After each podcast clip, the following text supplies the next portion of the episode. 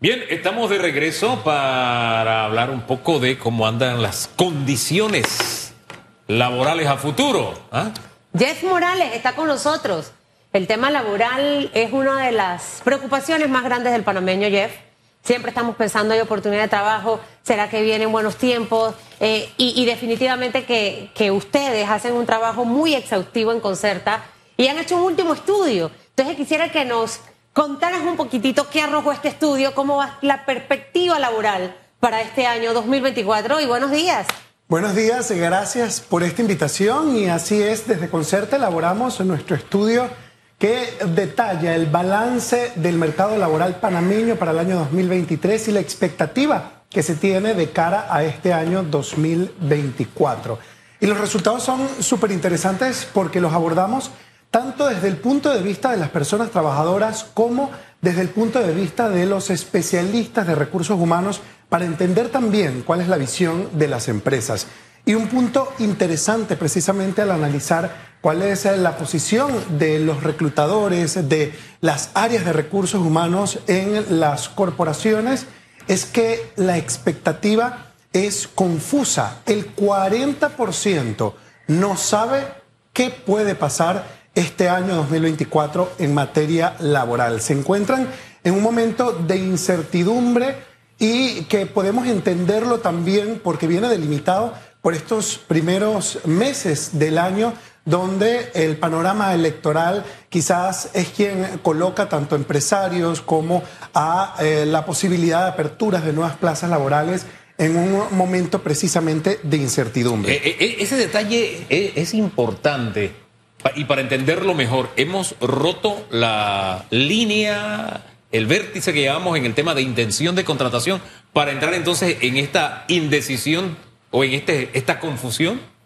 Sí, se mantiene en un, panorama de, de, de, expectativa en el que solamente un 25% dijo que el año laboral 2024 iba a ser igual al del año 2023, al año pasado. 20% dijo que iba a ser peor y la cifra que más nos sorprende, 15% fue el que dijo que eh, el panorama va a ser positivo o va a ser bueno. Cuando comparamos los resultados con los del año anterior, cuando hicimos este mismo estudio en diciembre de 2022, los resultados de cara a 2023 eran muy alentadores. Sí. El 41% decía, oye, el año 2023 va a ser positivo, va a ser favorable.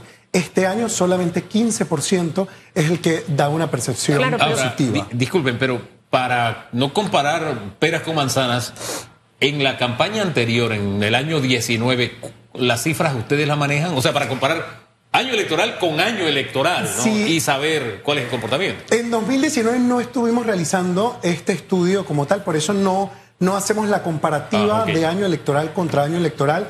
Pero sí eh, hay otros resultados que, que igual nos, nos llaman mucho la atención porque lo realizamos en toda la región. Participaron países como Chile, Argentina, Perú, Ecuador también en este estudio y Panamá, evidentemente, por ser eh, un año de elecciones generales, es el que denota este tipo de, incertidumbre. También es muy importante eh, colocar que el contexto económico es el que mayormente detallaron los profesionales de recursos humanos para tener este tipo de, visión, tanto de incertidumbre o como que la negativa sea un poco más eh, grande. 75% no sabe si se van a aperturar tantos puestos laborales como en otros años anteriores. Y la pérdida de valor de los salarios con relación a la inflación es preocupante para el 25%. O sea, el factor económico sigue siendo un factor clave que está incidiendo desde la perspectiva también del área de las empresas para la contratación de talento. Y el 67% cree que igualmente las empresas van a estar incorporando o atrayendo talento durante este año electoral frente a 33% que dice que eh, no va a haber este tipo de, de contratación. En comparación, este último punto que mencionas al 2022 para el 2023, ¿Cuál fue la diferencia? Y lo otro que te iba a comentar hace un momento es que el año pasado tuvimos un cierre distinto. Noviembre estuvo prácticamente cerrado. Esto, esto generó mucha ansiedad y preocupación en el sí. sector empresarial y definitivamente no sé si este puede ser un factor determinante que pudo haber originado ese, ese cambio en los resultados. O sea, íbamos súper bien, pero vinieron los cierres, o sea que todos lo vamos a recordar. ¿Esto qué originó? Que empresas cerraran, que empresas tomaran la decisión de desvincular personal, de acortar horas laborales.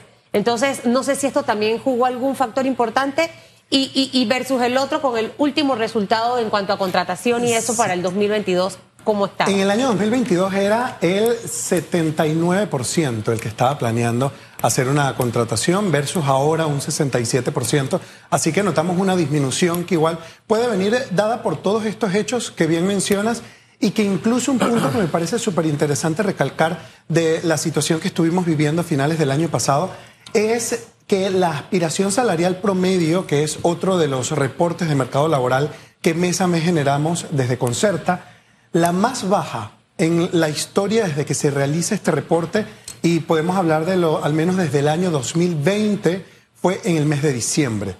Cayó casi 5% la aspiración salarial promedio de las personas que se postulaban a través de Cuando hablas de cayó, eh, eh, eh, para traducirlo en el sentir del, del, que busca trabajo.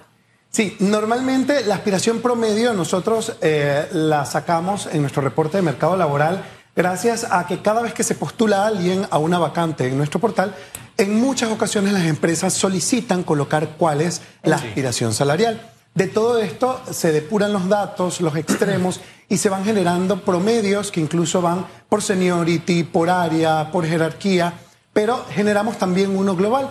El normal de Panamá ha llegado, ha llegado a tener unos 1.050 dólares de aspiración salarial promedio, pero el de diciembre cayó a los 990 dólares. Bueno, y eso puede ser también mucho de esto que acabamos de hablar. La situación está dura, ya no puedo querer ganar más, acepto el trabajo que sea. lo que venga con lo que venga, aunque no me paguen lo que es mi aspiración real, porque lo que quiero es trabajar. Eso también denota mucho ese espíritu del panameño de querer trabajar. Absolutamente, y, también, bien como lo mencionas, la situación de diciembre fue bien particular porque fue, a pesar de que, de que ya veíamos o vislumbrábamos una solución de lo que estaba ocurriendo, sí, pues recogía diciembre toda la, lo que venía eh, cargándose de los meses donde estuvo ocurriendo. Los procesos de contratación, algunos se pausaron, entonces no ocurrieron de la, de la misma manera. Hombre, Jeff, gracias por toda esa información que siempre nos trae Concerta y que de alguna forma se convierte en una brújula de análisis de temas que tienen que ver